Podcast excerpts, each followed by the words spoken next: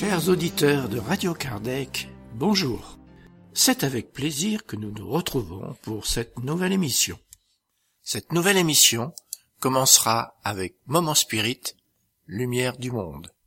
Nous vous proposerons ensuite d'écouter Maria Paula Silva avec les soins au moment du décès.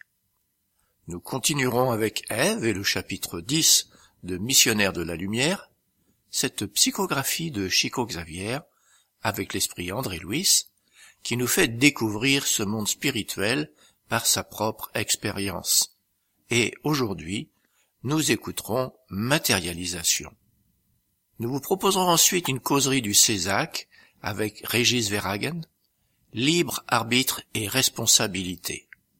Et nous donnerons la parole à Jean-Pierre pour la partie qui concerne l'étude des finalités des mécanismes des communications médiumniques. Chers auditeurs, nous allons commencer en diffusant un texte du projet Moment Spirit, une production de la Fédération Spirit du Paraná au Brésil. Moment Spirit, c'est une collection de plus de 3800 messages d'optimisme, de joie et de motivation. Nous avons le plaisir de pouvoir participer à ce projet en enregistrant et en diffusant ce contenu en français.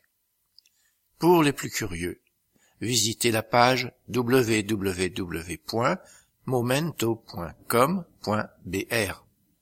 Aujourd'hui, lumière du monde. Écoutons.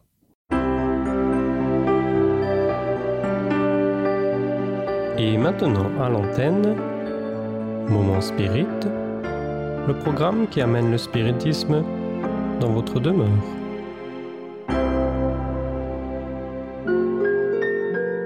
Lumière du monde.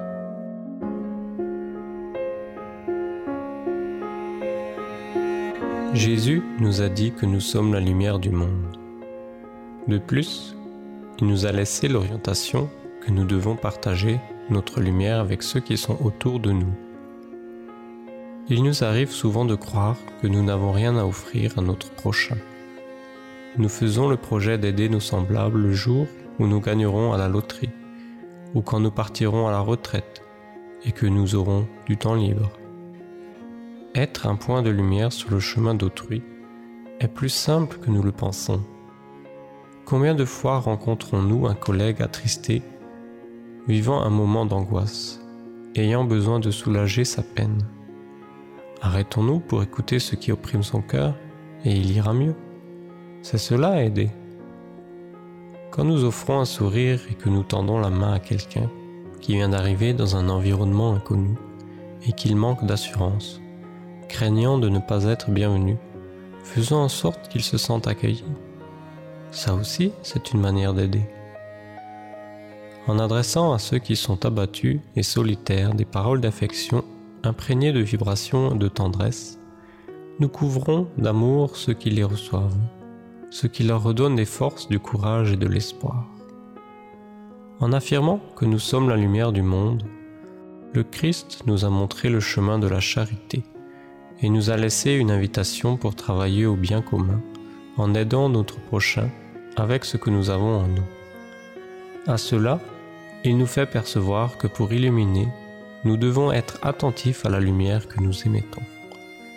Une lampe claire et brillante offre aussi une lumière claire et brillante.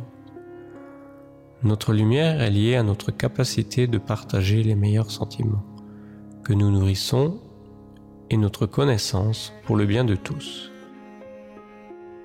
Il n'est pas nécessaire d'être un puits de science pour procurer aux autres des paroles aimantes et réconfortantes. Il suffit d'avoir de l'amour et de vouloir l'offrir. Il n'est pas nécessaire d'être expert en langue pour prêter l'oreille aux peines de quelqu'un et lui donner un conseil. Il suffit de savoir écouter, de se mettre à la place de celui qui souffre et de l'aider avec des mots de soutien et d'encouragement. Quand nous apprenons quelque chose de nouveau qui nous permet de comprendre les sensations et les sentiments, pourquoi ne pas le partager avec d'autres personnes pour qu'elles puissent aussi se sentir comme nous. Partager les paroles du Christ est une excellente manière de répandre la lumière dans le monde. appliquer au quotidien ce qu'elle nous enseigne fait de nous des exemples vivants du message chrétien. Nous pouvons aussi être des lumières qui réchauffent et illuminent même sans rien dire, rien qu'en pratiquant ce que le Maître a démontré. Pardonner, aimer, accueillir, réconforter, prier, remercier sont quelques-unes des actions que nous pouvons réaliser pour inspirer positivement ceux qui nous entourent.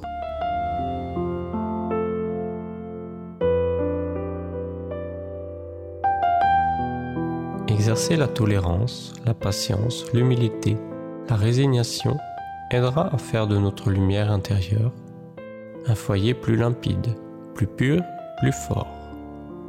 Que notre volonté d'être des lumières dans le monde nous donne le courage nécessaire de vaincre l'obscurité provoquée par l'ignorance, l'intolérance, l'égoïsme et l'orgueil. Que nous soyons capables de devenir des points de lumière dans la vie de nos semblables, même si nous pensons être minuscules et faibles.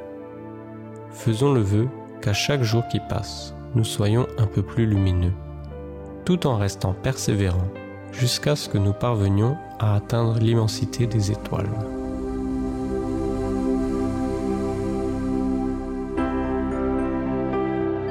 Ainsi se termine un autre épisode de Moments Spirit offert par livraria mundo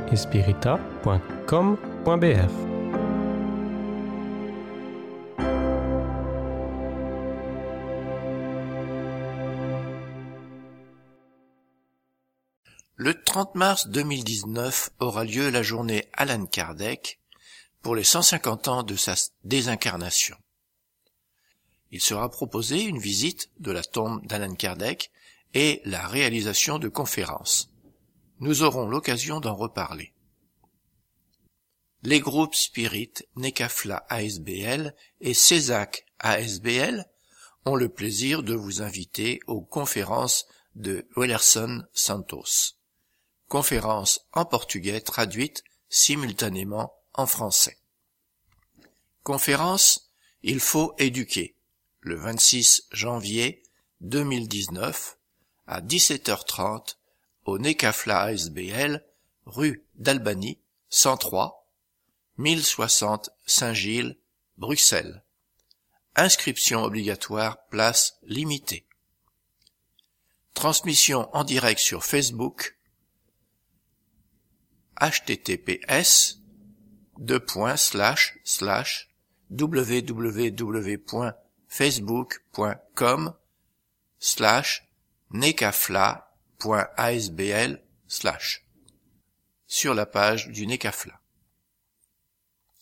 Conférence Les ambitions démesurées. Le 27 janvier 2019 à 15h au CESAC ASBL 134 rue Louis App, 1040, Etterbeek, Bruxelles. Entrée libre et gratuite. Le 18 avril 2019 aura lieu la journée internationale du spiritisme. Ce sera l'occasion de commémorer les 162 ans de la première édition du livre des esprits codifié par Alan Kardec. Nous allons maintenant écouter Maria Paula Silva pour les soins au moment du décès. Euh, bonjour à tout le monde. Euh, je veux commencer pour euh, m'excuser de mon français, mais j'irai essayer de parler en français. Et je veux aussi remercier pour l'opportunité d'être ici avec vous, parce que il fait seulement de sens être ici et de parler parce que vous êtes là. S'il n'y a pas aucune personne, il ne fait pas de sens euh, de parler. Et je veux aussi dire que c'est plus en réflexion ensemble euh, que nous faisons maintenant. Euh, malgré nous parlons et peut-être vous ne parlez pas, mais on a déjà vu avec la physique quantique euh, que toujours euh, on euh, mélange, euh, change. Oui, euh, toujours nos échanges d'informations, de, de pensées, et c'est pour cela que je veux que vous sentiez euh, que nous sommes tous ensemble en participation et pas seulement nous qui parlons. Euh, alors, euh, je veux commencer à parler euh, sur le soin palliatif, surtout pour sur le, les malades terminales. Et bien sûr, quand on parle de malades terminales, on parle de la mort. Et c'est pour cela que je veux commencer pour dire euh, qu'on sait que la mort est certaine pour tous nous, n'est-ce pas? Tous nous savons qu'on va mourir.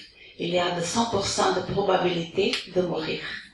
Mais malgré que le moment euh, est certain de la mort, euh, le moment exactement et la manière dont elle viendra, ça, ça est certain. Oui, on ne sait pas quand est-ce que la mort va venir. Et cette incertitude sur l'heure qu'elle viendra l'empêche de revêtir un caractère personnel. Euh, on pense tout comme ça. Je sais que nous mourrons tous, mais cette connaissance continue d'avoir une nature, abstraite sans rapport avec moi comme si les autres vont mourir et comme si moi-même je ne mourrai pas. Presque comme cette certitude, euh, les certitudes qui se rapportent aux vérités cosmiques. Euh, tout le monde sait que la Terre est autour du Soleil, tout le monde sait que la Lune c'est un satellite de, de la Terre, mais quand on regarde euh, le, coucher du soleil, euh, dans ce moment, notre sentiment, euh, notre pensement, oui, on ne pense pas que la Terre est autour du soleil. Oui, on regarde seulement comme le soleil touche. Et c'est comme ça qu'on regarde, que nous regardons pour notre morte. Et cette nature abstraite et l'incertitude de la la mort nous fait vivre euh, en dirigeant notre force, notre intelligence et notre énergie vers la conquête purement euh, terrestre. Et on vit dans cette illusion jusqu'à l'apparition d'une maladie ou d'une situation qui nous rappelle de de la mort.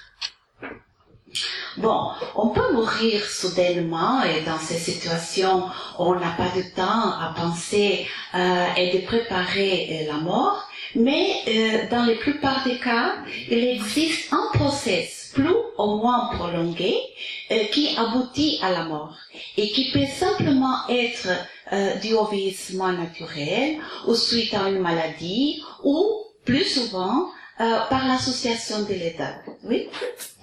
Euh, mais euh, c'est au cours de ces process que survient la souffrance. Et cette souffrance, elle c'est unique. Elle c'est unique pour chaque personne.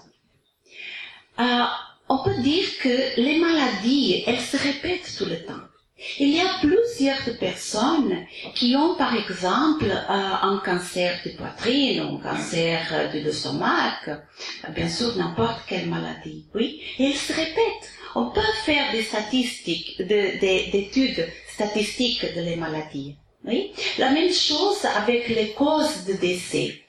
Aussi, elles se répètent, oui. On peut dire que cette personne est morte par un infarct ou pour une autre euh, cause, n'importe quelle. Mais la souffrance de chacun est toujours individuelle. C'est comme notre impression digitale. Combien de personnes il y a sur la Terre? Presque 8 billions, oui. Euh, tous nous avons une impression digitale différente. C'est comme la souffrance. Toujours, elle c'est différent pour chaque personne. Et c'est là qu'on doit penser. Mais si la souffrance c'est individuel, et on doit penser toujours à ça, euh, pour entendre le souffrement de l'autre, on doit comprendre qu'il c'est différent de ma souffrance, même si la situation est pareille. Et ça, c'est très important de penser. Mais même comme ça, on peut euh, euh, euh, la souffrance et regarder qu'elle a euh, habituellement la souffrance ou la douleur totale, euh, surtout quatre dimensions. Une dimension physique, une dimension psychologique, une dimension sociale et une dimension existentielle. On va parler un petit peu euh, pour chaque de, cette dimension. Sur la dimension physique, qu'est-ce qu'on va dire? On va dire que cette dimension, c'est la plus visible. Certainement, si on a une douleur, si on ne peut pas respirer ou quelque chose comme ça, et c'est la plus euh, visible. Et c'est euh, ce que donne le plus bruit autour de la personne qui est malade, oui. Et, c'est celle-ci qui nécessite euh, une attente euh, immédiate, oui. Et c'est pour cela que le contrôle des symptômes est une urgence en euh, soins palliatifs. Si on a une douleur, on ne peut pas penser qu'à cette douleur. Oui? Et on ne peut pas penser à les autres dimensions de la souffrance. Euh, mais souvent, euh, euh, c'est quand le contrôle symptomatique est déjà réalisé que des autres dimensions de la souffrance émergent. Un peu symboliquement, les comparer à la zone submergée d'un iceberg que nous savons être beaucoup plus vaste que la partie émergente. Et les autres dimensions, oui, elles sont plus profondes et elles ont une grande dimension. Euh, comme la dimension psychologique, oui. Euh, c'est dans cette dimension qu'on trouvera de nombreux symptômes et signaux de la souffrance. Son expression, elle est très variable, elle se va modifier euh, avec le temps. Et quelques-unes de ces manifestations, nous connaissons la tristesse, la l'habilité émotionnelle, la, dépression, l'anxiété, enfin la colère, la révolte. Et euh, je veux dire que cette dimension est beaucoup plus complexe que la dimension physique de la souffrance. Vraiment, on peut seulement contrôler la, euh, la, la, souffrance physique, parce que cette là, c'est plus difficile. Et beaucoup de fois, on, on, oublie, mais il y a aussi la dimension sociale. Parce que quand on est, malade, et quand, surtout quand on a une maladie grave, on perd tout, le temps des rôles. Euh, il y a une perte de rôle professionnel.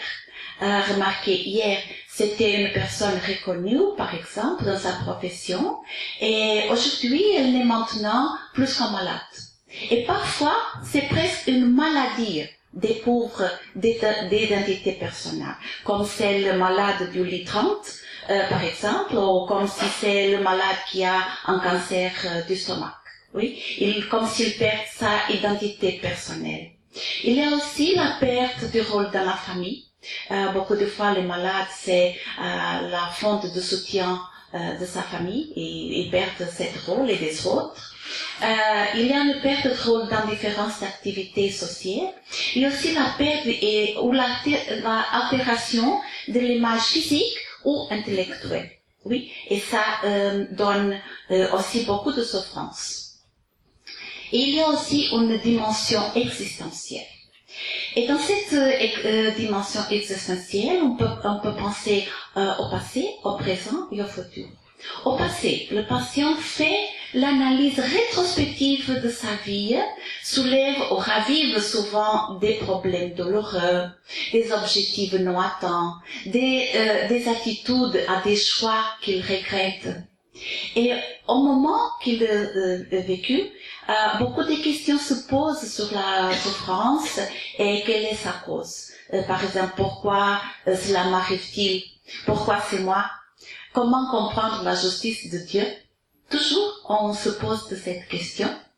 Et aussi, aussi pour le futur, euh, il se soient aussi de la peur que ce qui va arriver. Oui, peur de souffrir davantage, peur de l'inconnu, peur de la mort et peur de ce qui peut être au-delà de la mort. Oui, et tout ça donne une grande souffrance. Et c'est dans cette complexité que nous, devons regarder le patient atteint d'une maladie évoluée et évolutive, conscient de toutes les dimensions de la souffrance. Car, et pourquoi?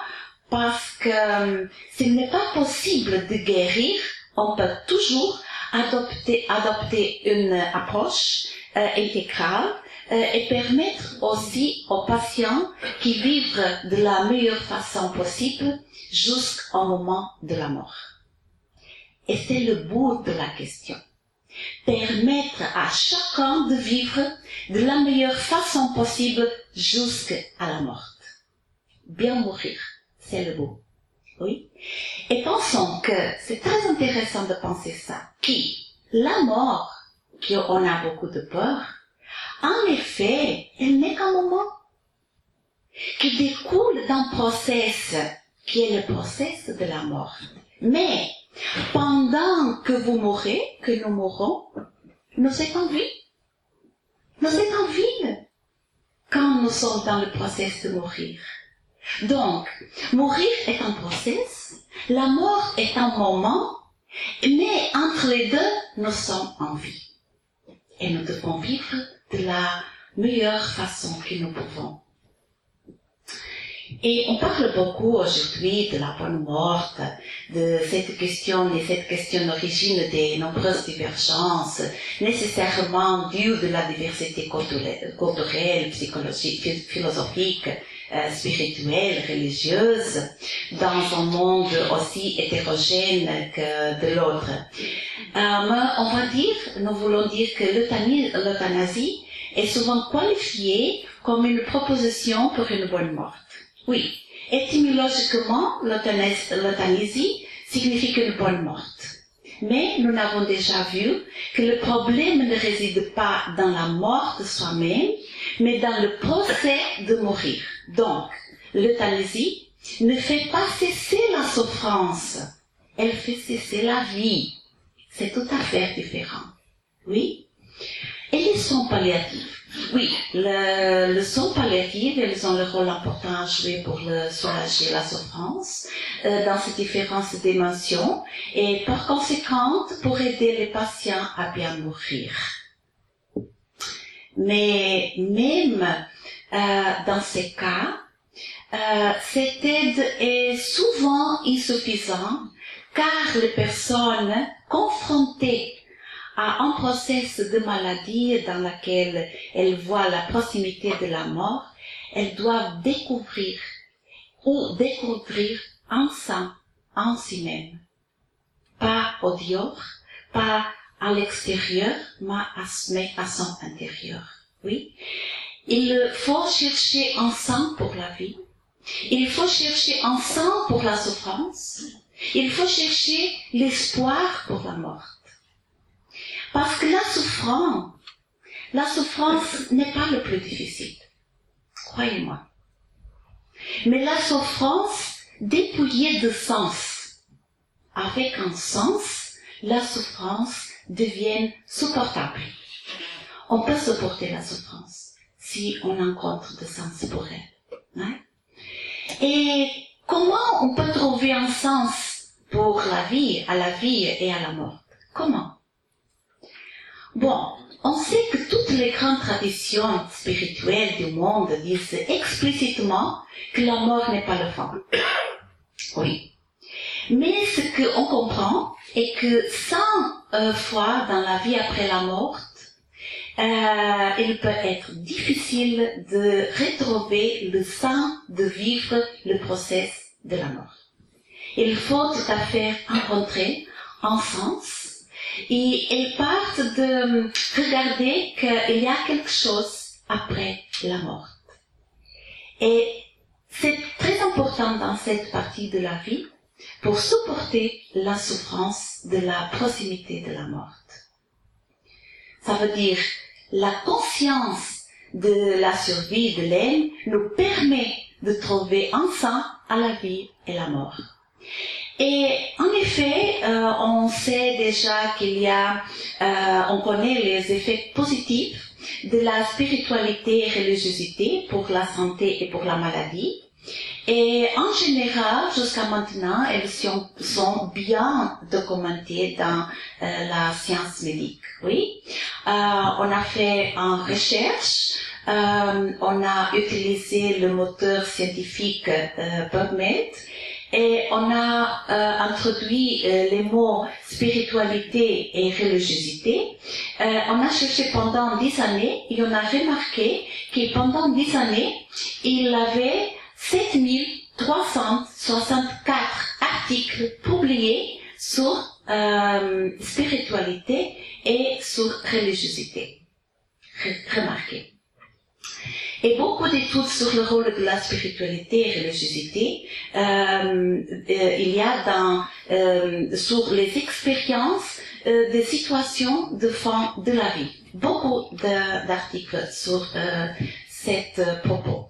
Et la plupart de ces articles, articles concluent sans équivoque l'effet positif de la spiritualité et religiosité du patient et de sa famille dans l'expérience de situations de fin de vie.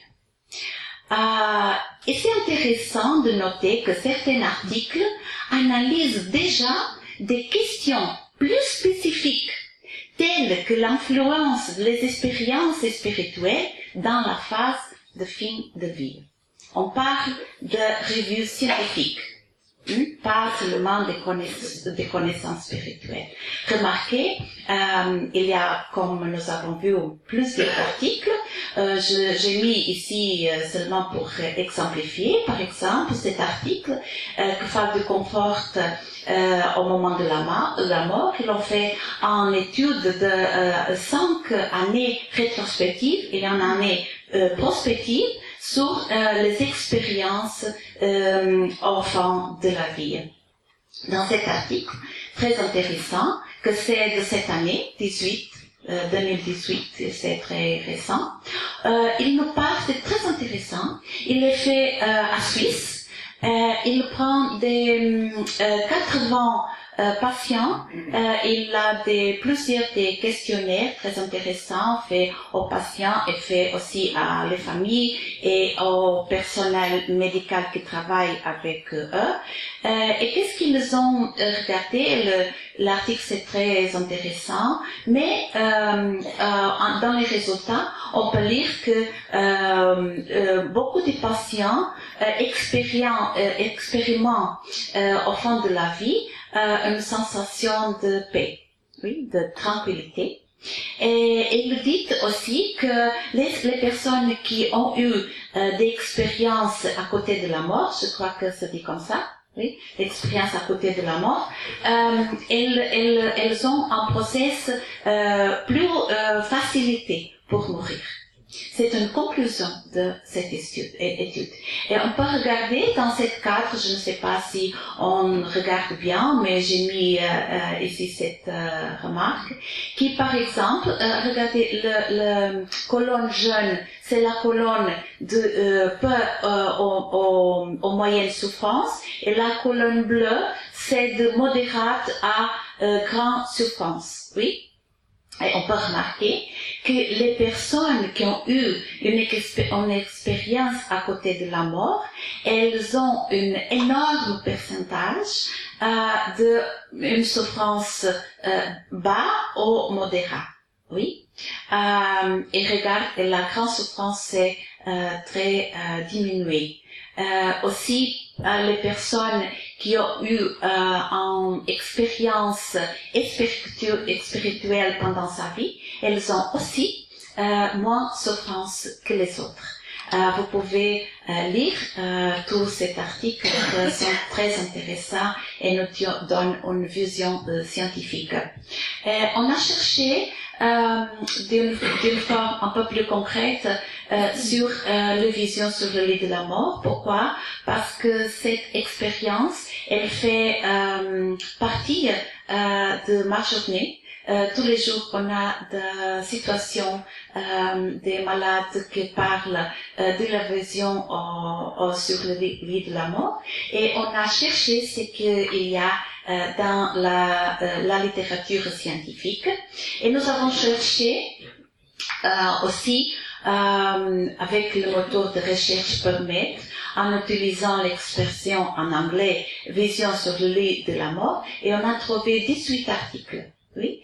Et dans cet article, euh, euh, j'ai mis ici seulement pour, euh, euh enfin pour démontrer, euh, mais euh, presque tout l'article, ils disent que cette vision euh, elles sont très fréquentes et la plupart des situations, elles donnent de paix, de, tranquillité à les malades jusqu'à la mort. Il y a plusieurs de médecins et d'autres professionnels qui le disent que ce sont des, des hallucinations, qu'ils sont des situations de délire, euh, mais on peut remarquer bien, et nous sommes euh, ici avec euh, notre collègue psychiatrique, elle peut dire si je dis bien ou non, mais on peut vraiment démarquer les différences entre un délirium avec des hallucinations et la vision sur le lit de la mort. Euh, regardez, elles sont les, les, deux très fréquentes. Euh, le délirium, c'est très fréquent euh, à côté de la mort, oui, mais c'est tout à fait différent. Mais regardez, le trouble de la conscience, elles sont présentes dans le délirium, elles ne sont pas présentes dans la plupart des cas de vision sur le lit de la mort. Les changements de la cognition sont aussi présents dans la situation de, de, et pas dans la vision sur le lit de la mort. Et hum, dans le délirium, il y a une installation agude ou subagude, mais euh, on ne peut pas euh, euh, mettre la vision sur le lit de la mort dans un épisode euh, caractérisé d'autres symptômes qui on peut dire qu'il a commencé euh, d'une forme aiguë au sub-aiguë. Euh, aussi, il y a une réduction de la perception par rapport à l'environnement et il s'est toujours présent dans le cas de délirium, mais pas dans la vision sur le lit de la mort. Euh, les malades savent euh, tout à fait euh, où ils sont, euh, toutes les personnes qui sont à côté de lui, ils sont très bien et sa pensée, c'est logique. il n'y a pas une désorientation dans le temps et l'espace. Et à délirium, oui, il y a une, une des Et aussi, il a, euh, on peut regarder que le discours dispersif et incohérent qui s'est caractérisé de délirium, il n'est pas euh, remarqué dans les visions euh, sur le lit de la mort. Alors, les articles soulignent que ces visions apportent aux patients une pacification et un bien-être et qu'en psychiatrie, c'est généralement le contraire cette situation ne donne pas de pacification. Et euh, je peux dire que cette étude et d'autres contribuent à la recherche euh, d'éléments de preuve de la survie de l'âme et elles réconforteront ceux qui vivent l'approche de la mort, ceux qui perdent ce qu'ils aiment, mais peuvent également renforcer ce que tout en vivant de l'abstention euh, et dans l'incertitude sur l'heure de la mort, savent qui elle viendra. Euh, comme si j'ai porté cette euh, affirmation parce que c'est un poète portugais que tout le monde connaît, Fernando Pessoa, et bien que nous sachions que nous allons mourir, l'épreuve de la survie de l'âme nous donne le courage parce que nous sommes conscientes, comme l'a dit le poète Fernando Pessoa, que la mort, c'est tout simplement cesser d'être vieux. C'est en tournant sur la route de notre vie. C'est très intéressant. C'est en tournant, oui. Euh, nous sommes là, mais les autres ne regardent pas plus. Et euh, dans cet euh, point de notre réflexion, nous devons poser cette question. Qui peut encore apporter la philosophie spirit pour notre connaissance de la survie de l'âme? Oui. Avant de, avant de parler de, de, de ce qu'elle peut, apporter, euh, j'ai euh, pris euh, trois cas de maladies et ils sont très très résumés, seulement pour parler euh, ce que euh, peuvent nous apporter. Dans le premier cas, on a un patient de 60 ans en année, atteint euh, d'un cancer du colon, euh, subissant euh, une radiothérapie et une chirurgie, et la progression de la maladie s'est manifestée par une métastase pulmonaire et un carcinome péritonien. Malgré l'attendu de la maladie, il est resté autonome et contrôlé sur le plan euh, des symptômes jusqu'à son hospitalisation pour dyspnée. Et bien que la dyspnée ait été contrôlée en, repos, il a maintenu la dyspnée sur l'effort euh, avec une implication fonctionnelle et perte partielle de l'autonomie. Et confronté à cette perte de perte d'autonomie, il a déclaré que vivre aussi était euh, pour lui insupportable et n'avait aucun sens sinon atteindre la mort. Il a donc demandé à être soumis à un process de sédation. Au cours d'une longue conversation, euh, on a lui demandé ce que la mort signifie pour lui et il a répondu avec un ton irrité. Elle signifie le fin, le fin de tout. Il est resté dégoûté, dégoûté de sa situation clinique et a maintenu sa demande de sédation. Il a décédé quelques jours plus tard, et malgré la sédation, il a présenté des moments d'agitation. Les seconds cas, je lis un peu en, euh, vitesse parce que mon temps euh, termine presque. Euh, le second cas, c'est un cas d'un patient de 68 ans présentant un cancer d'ovaire métastasé et en progression après chirurgie et multiples schèmes de chimiothérapie. Elle a euh, signalé une dyspnée et des douleurs abdominales de contrôle difficile. Elle a présenté une et un adème rehaussé des membres inférieurs avec une implication fonctionnelle marquée. Le patient a été hospitalisé pour le contrôle des symptômes et pour les soins terminaux. Elle était consciente de sa situation et elle dit en souriant très tranquillement qu'elle était préparée à partir qu'elle avait foi en Dieu, mais elle s'est sentie vraiment désolée euh, de ne pas avoir d'occasion, d'opportunité de voir sa petite fille grandir. Et le troisième, troisième cas, c'est un patient de 44 années présentant un, mésothéliome progressif et terminal avec une douleur très intensive et un contrôle très difficile qui ne lui a pas permis de rester chez lui après quelques tentatives. Il a ensuite été hospitalisé pour le traitement de, la douleur et les soins terminants. Il était marié et il avait un fils adolescent. Quand on entre dans sa chambre à l'hôpital, malgré la complexité de la situation et de la douleur, on ressent une sérénité. Ils prennent, euh, les décisions ensemble et on essaye de ramener la vie du garçon à la normalité. Euh, lorsque le patient ressentait une douleur contrôlée, ils ont parlé il leur a demandé de rentrer chez eux et de se reposer qu'il euh, qu'il ira bien.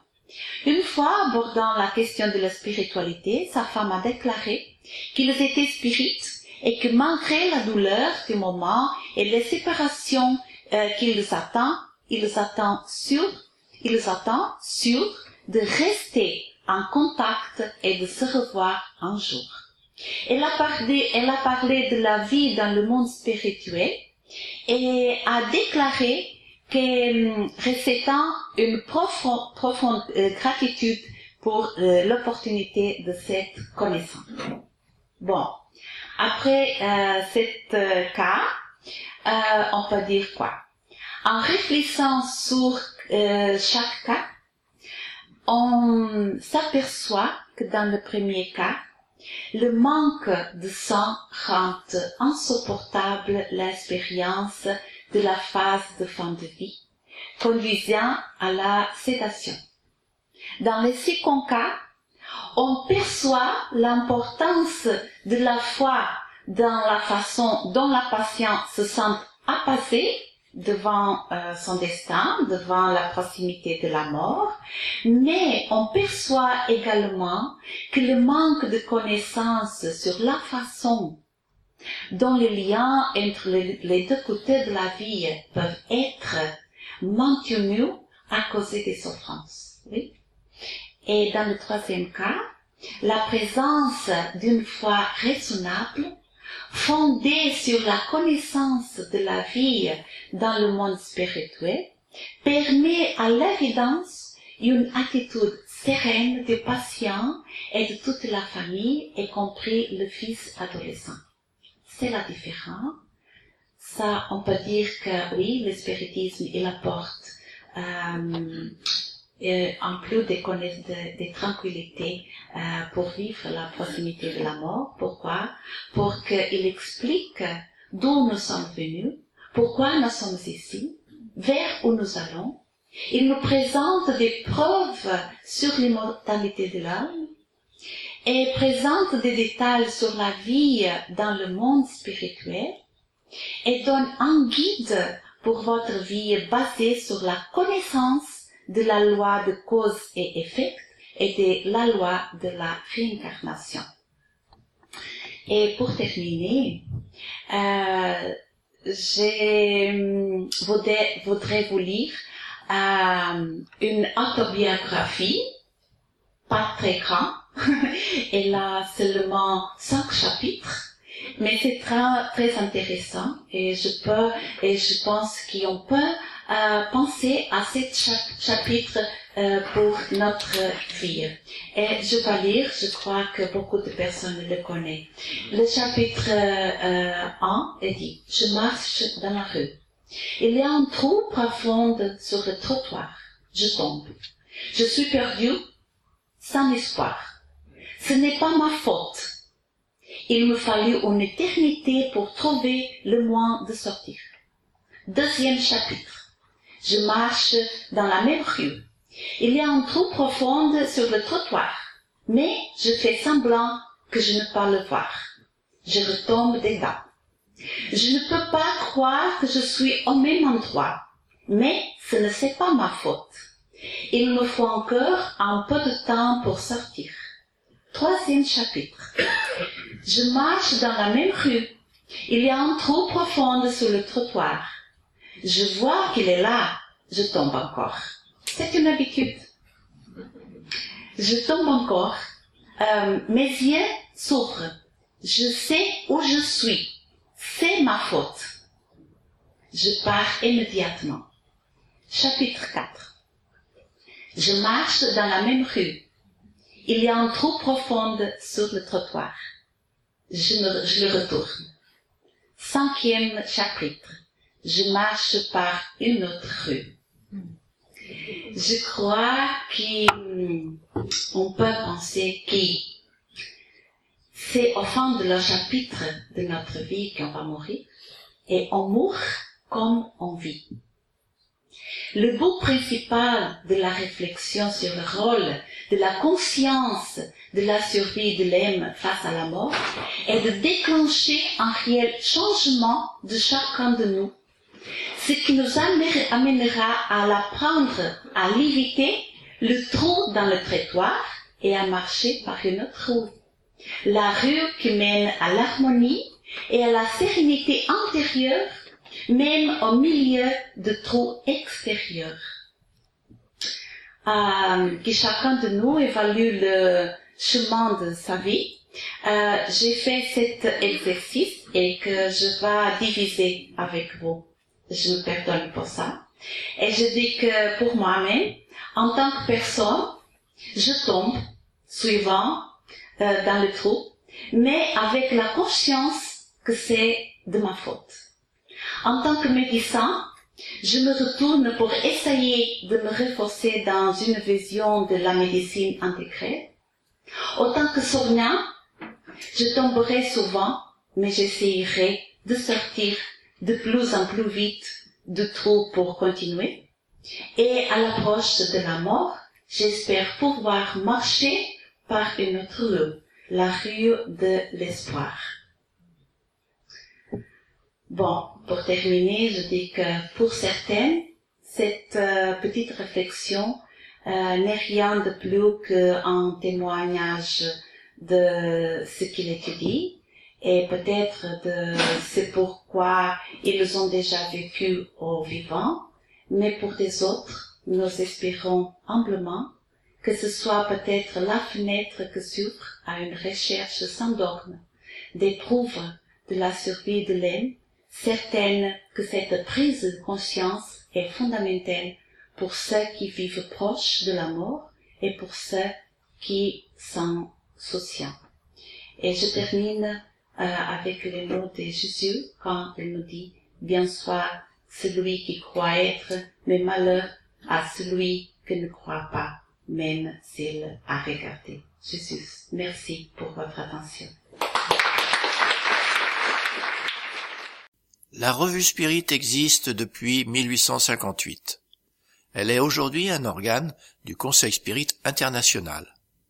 Sa réalisation est prise en charge par le mouvement Spirit francophone. Elle est éditée au format papier, en couleur et haute qualité d'une part, et au format numérique d'autre part. Vous y trouverez l'illustration des principes de base du spiritisme, des dossiers qui approfondissent un thème à chaque numéro et des articles plus légers. Cette revue est un outil privilégié d'étude du spiritisme. Elle peut être prise comme support de discussion dans un centre spirit. Dans un langage clair, moderne et concret, nous essayons d'aborder les enjeux de notre société moderne et complexe tout en restant dans le prolongement de la ligne sûre tracée par Alan Kardec. Parmi les objectifs de l'année 2019 définis lors de la journée fraternelle du 1er novembre dernier, il était proposé d'organiser une réunion d'études hebdomadaire par Skype sur la base du manuel d'enseignement systématisé de la philosophie spirit. Toute personne intéressée est la bienvenue et est invitée à s'inscrire et à communiquer son pseudo Skype par mail. Information. Les cours sont gratuits sérieux et assiduité souhaitée, durée de chaque séance 1h15 à 1h30. Ce programme est adapté pour les débutants et les personnes désirant approfondir les bases. Nous allons maintenant retrouver Ève qui aborde le chapitre 10 de Missionnaire de la Lumière, Matérialisation. Missionnaire de la Lumière, chapitre 10, Matérialisation. En vertu de mon intérêt pour l'étude des phénomènes de matérialisation, je n'ai pas hésité à solliciter le prestigieux concours d'Alexandre, qui accepta avec amabilité de répondre à mes demandes. Notre groupe, m'informa-t-il attentionné, ne réalise pas de travaux de cette espèce. Mais nous n'aurons pas de difficulté à recourir à d'autres amis. Nous avons des compagnons dévoués qui coopèrent dans des centres d'activité de cette nature et parce que j'avais révélé ma profonde curiosité scientifique, l'orienteur poursuivit.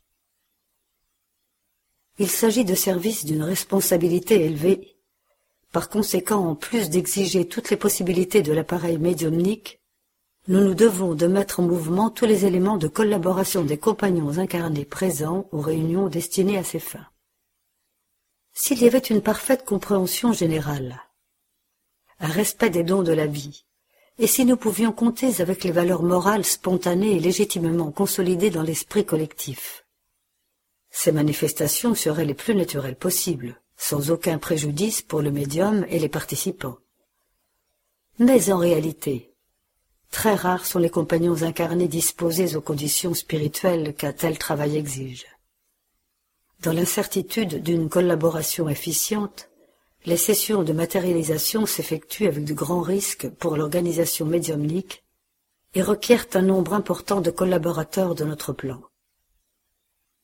Je comprends, intervins-je, profitant d'une petite pause du généreux instructeur.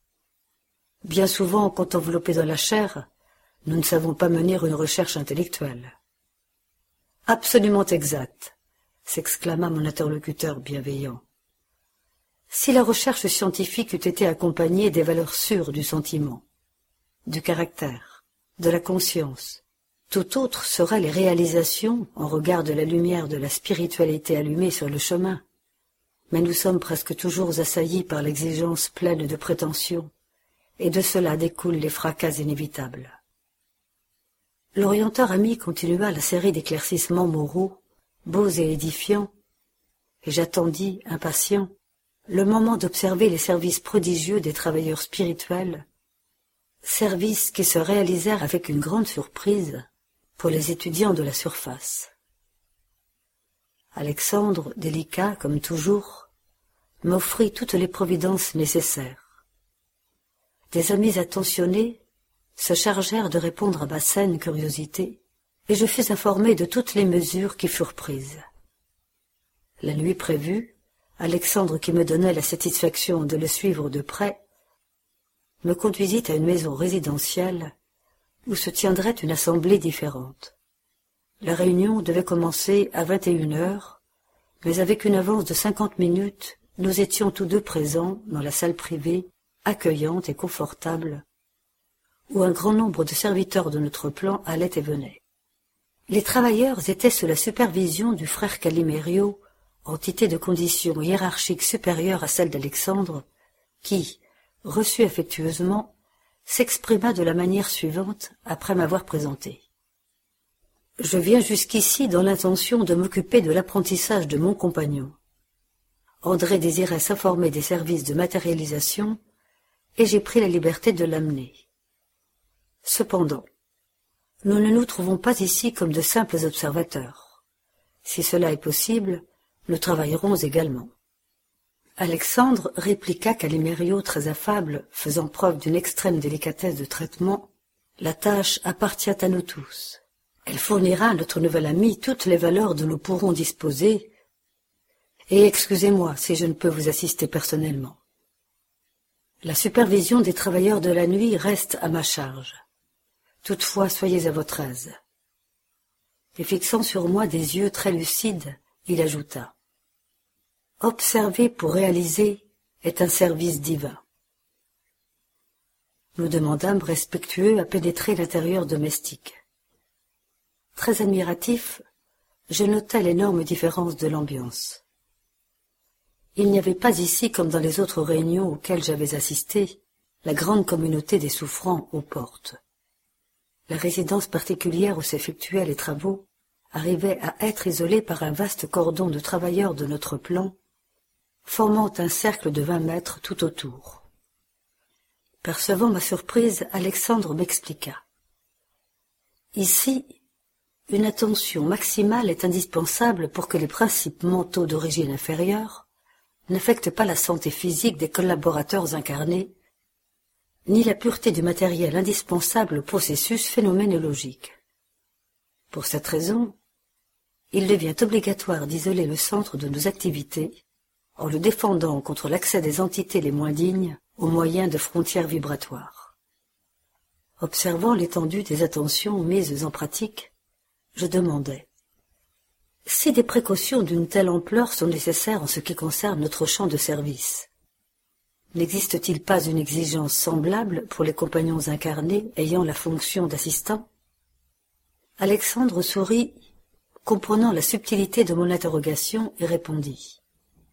Tout le danger de ces travaux réside dans l'absence de préparation de nos amis de la surface, lesquels, dans la majorité des cas, alléguant des obligations scientifiques, se dérobent au simple principe de l'élévation morale. Quand se vérifie l'absence de leur manque d'attention, l'échec peut revêtir des caractères terribles, parce que les frères qui établissent les frontières vibratoires à l'extérieur de l'enceinte ne peuvent empêcher l'entrée des entités inférieures intimement liées à leurs victimes de la Terre. Il y a des obsédés qui se sentent si bien en compagnie de leurs persécuteurs qu'ils imitent les mères terrestres attachées à leurs petits-enfants en pénétrant dans les lieux consacrés à certains services avec lesquels un esprit infantile ne peut s'harmoniser. Quand nos amis les moins avisés prennent part à un travail dans de telles conditions, les menaces sont vraiment inquiétantes.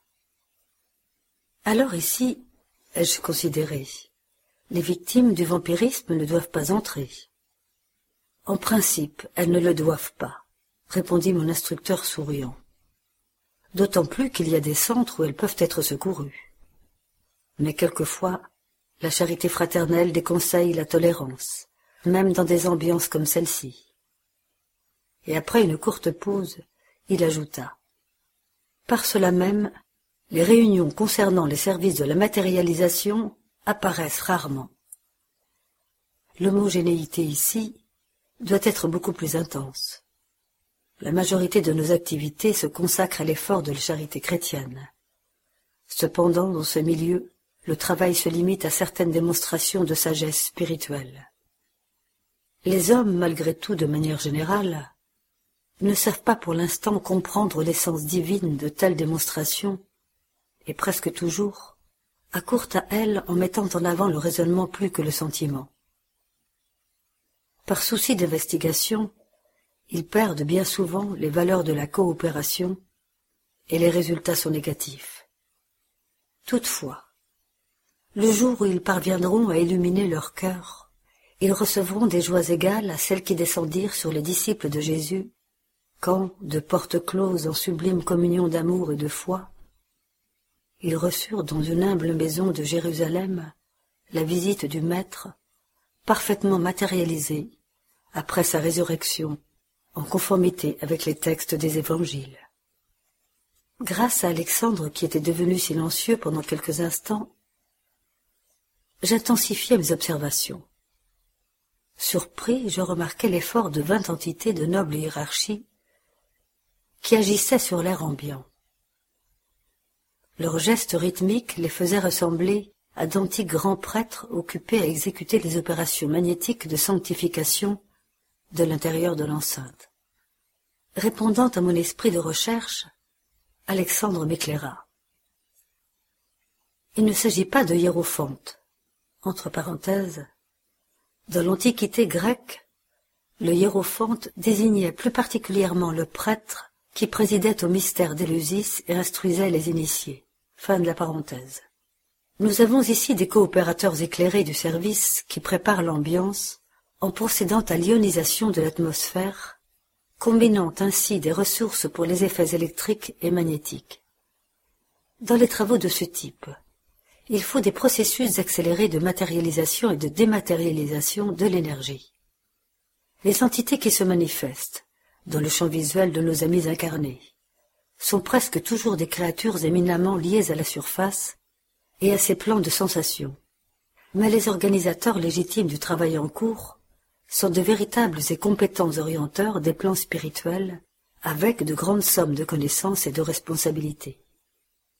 Il s'écoula bien peu de temps avant que quelques travailleurs de notre sphère ne comparaissent, apportant de petits appareils qui me semblaient être des instruments réduits, au grand potentiel électrique, en raison des éclairs qui s'agitaient dans toutes les directions.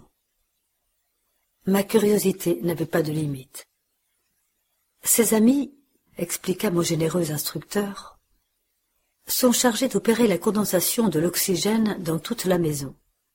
L'état ambiant pour la matérialisation d'entités du plan invisible aux yeux des hommes requiert une teneur en ozone élevée et de plus une telle opération est indispensable pour que toutes les larves et expressions microscopiques d'activité inférieure soient exterminées.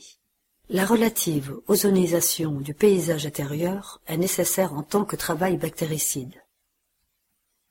Et après un geste significatif, il ajouta L'ectoplasme, ou force nerveuse, qui sera abondamment extraite des médiums, ne peut souffrir sans dommage fatal l'intromission de certains éléments microbiens. Tout de suite après, je repérai surpris le travail de plusieurs entités qui arrivaient de l'extérieur, en apportant avec elles un long matériel lumineux.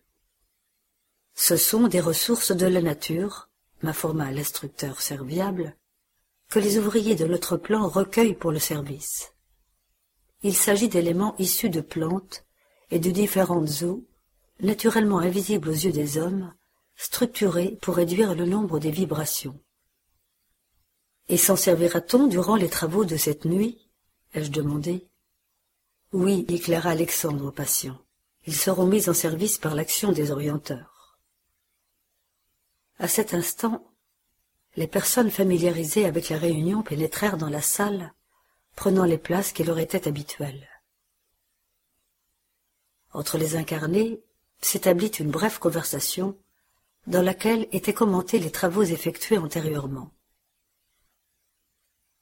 Peu de minutes s'étaient écoulées quand le jeune médium, affable et sympathique, entra dans la pièce accompagné par diverses entités parmi lesquelles se détachait un ami de condition élevée, paraissant être le chef du groupe des serviteurs.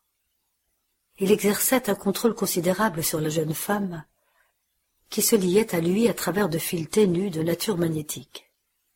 Sentant mon insatiable curiosité, l'orienteur m'éclaira.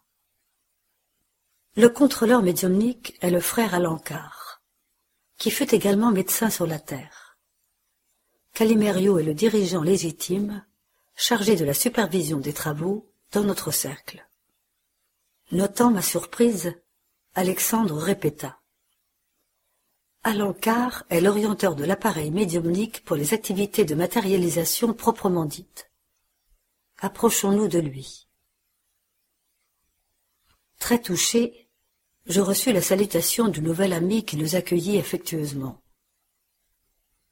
Votre présence à tous les deux nous sera très utile, nous dit-il en fixant mon orienteur en particulier.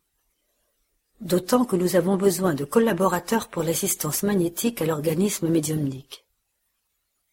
Nous sommes à votre disposition, ajouta Alexandre satisfait. Nous prendrons place parmi vos assistants. Alanka remercia d'un geste expressif de sincère satisfaction.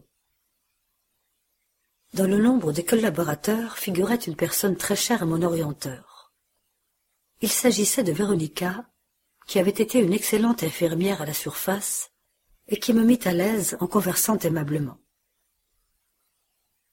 Frère Alexandre, dit-elle, après de rapides instants de nos conversations affectueuses, nous commençons le soutien magnétique. Nous avons besoin de stimuler les processus digestifs afin que l'appareil médiumnique fonctionne sans obstacle. Faute de temps, il n'y eut pas d'autres occasions d'interpellation verbale. Alexandre, cependant, m'adressa un regard significatif en m'invitant à intensifier mes observations. Véronica, Alexandre lui-même et trois autres assistants directs d'Alencar placèrent leurs mains en forme de couronne sur le front de la jeune femme, et je vis que leurs énergies réunies formaient un vigoureux flux magnétique qui fut projeté sur l'estomac et le foie de la médium, organes qui accusèrent immédiatement un nouveau rythme de vibration. Ils concentrèrent les forces émises, graduellement, sur le plexus solaire, en les répandant à travers tout le système nerveux végétatif. Et avec étonnement, j'observais l'accélération du processus chimique de la digestion les glandes de l'estomac commencèrent à sécréter de la pepsine ainsi que de l'acide chlorhydrique en plus grande quantité, transformant rapidement le bol alimentaire. Admiratif, je reconnus la production élevée d'enzymes digestives et constatai que le pancréas travaillait activement en lançant de grandes quantités de trypsine dans la première partie des intestins, qui affichait un important hébergement de bacilles acidifiants.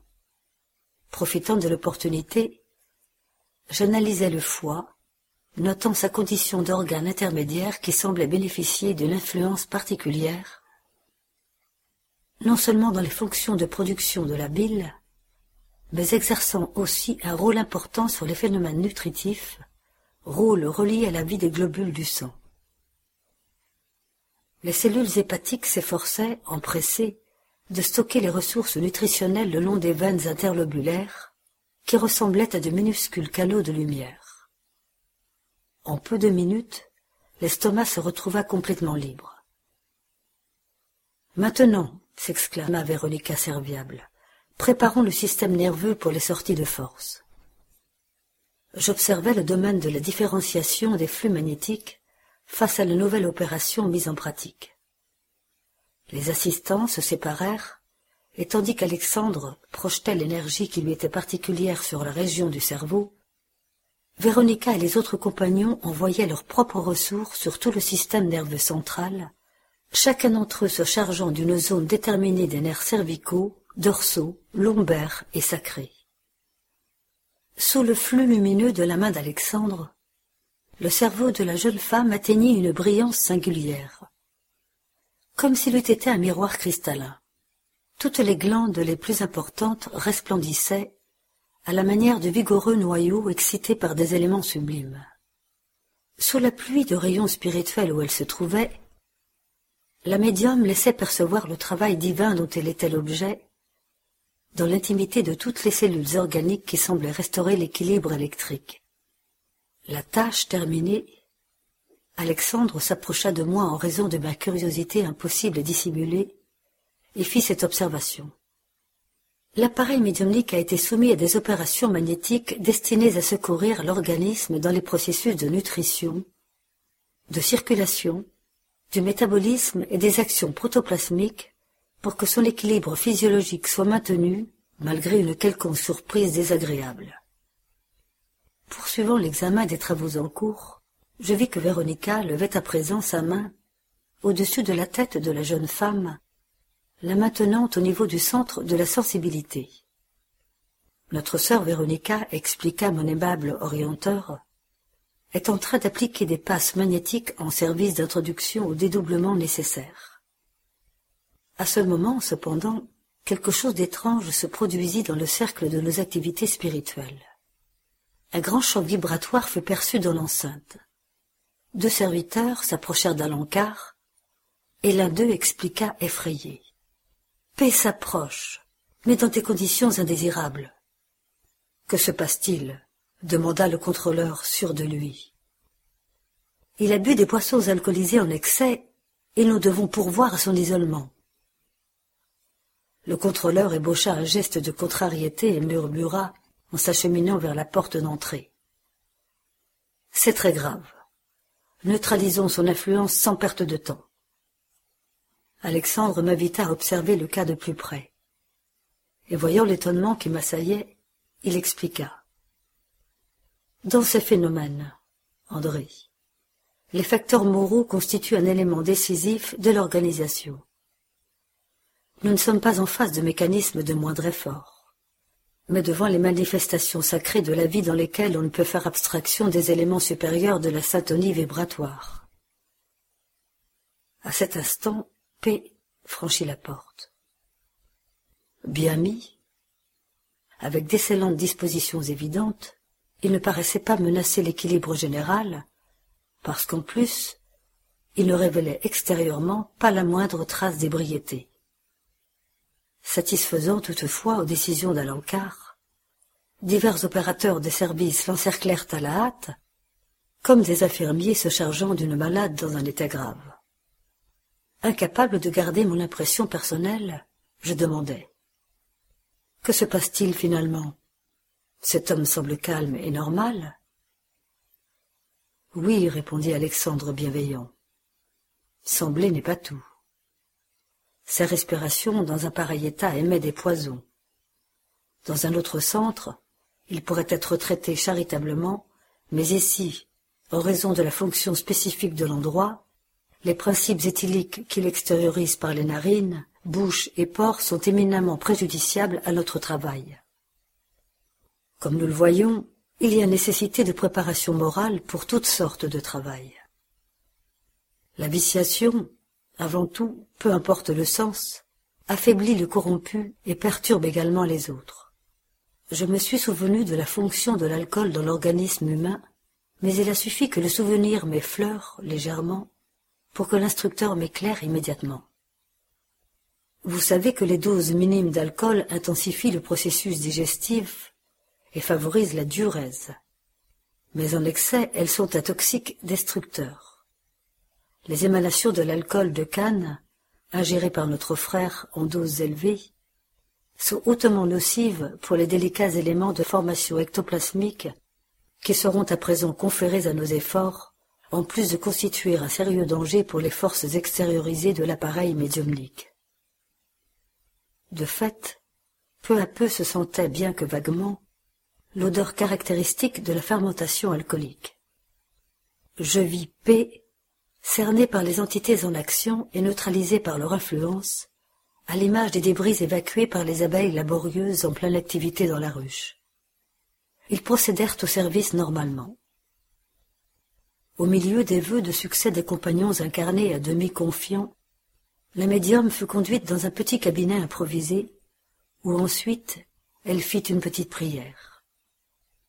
Cependant, comme dans les autres réunions, les amis terrestres émettaient des sollicitations silencieuses en faisant entrer les vibrations mentales en conflit actif, desservant, au lieu d'aider durant le travail de la nuit, qui exigeait un taux d'harmonie des plus élevés.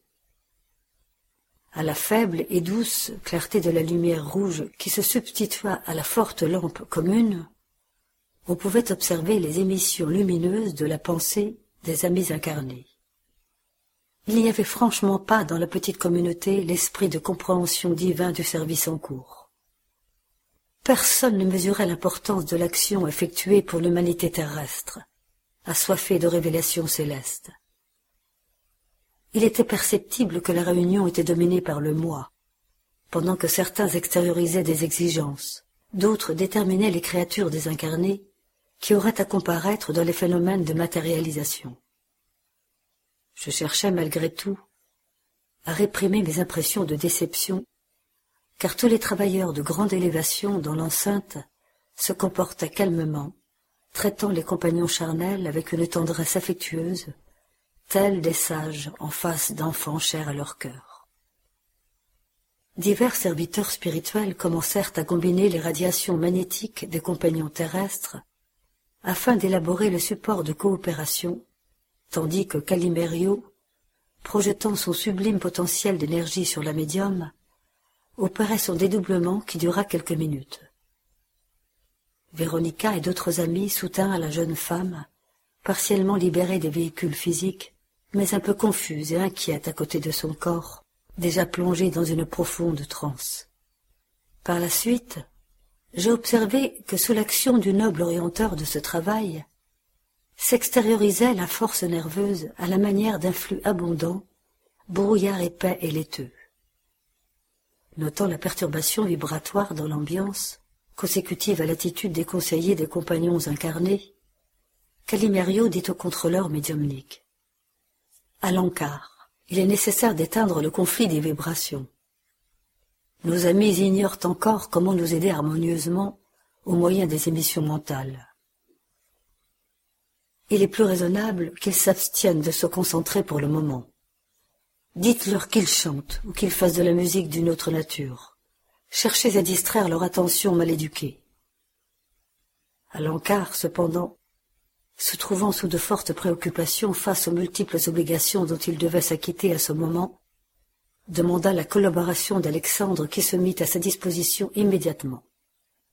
André, dit mon orienteur sur un ton grave, Improvisons une gorge ectoplasmique. Nous ne pouvons perdre de temps. Et voyant mon inexpérience, il ajouta. Nul besoin de vous inquiéter. Il vous suffira de m'aider dans la mentalisation des détails anatomiques de l'appareil vocal. J'étais stupéfait. Mais l'instructeur continua. La force nerveuse du médium est matière plastique, profondément sensible à nos créations mentales. Juste après, Alexandre prit une petite quantité de ces effluves laiteuses qui s'extériorisaient principalement à travers la bouche, les narines et les oreilles de l'appareil médiumnique, et comme s'il avait conservé dans ses mains une quantité réduite de plâtre fluidique, il commença à le manipuler. Me donnant l'impression d'être complètement étranger à l'environnement, il se concentrait exclusivement à la création du moment avec un contrôle de soi absolu. Peu à peu, je vis se former sous mes yeux ébahis un délicat appareil de phonation. Au cœur du squelette cartilagineux, sculpté avec perfection dans la matière ectoplasmique, s'organisaient les fils ténus des cordes vocales, élastiques et complètes dans la fente glottique. Ensuite, Alexandre essaya d'émettre quelques sons en mettant en mouvement les cartilages aryténoïdes. Petite note.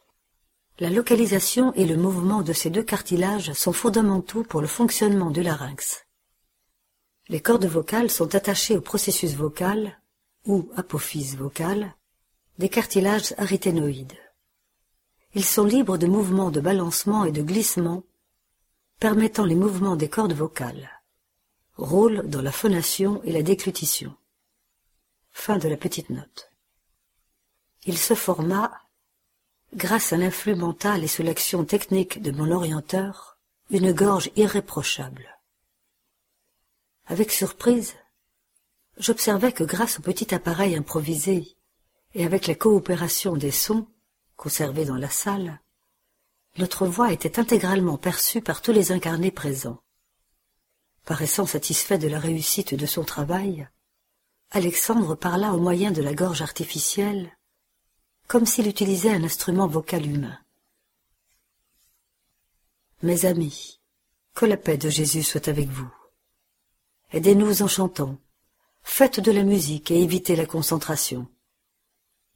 De la musique se fit dans la pièce, et je vis frère Alencar, après s'être profondément lié à l'organisation médiumnique, prendre forme ici même à côté de la médium, soutenu par Calimerio et assisté par de nombreux travailleurs.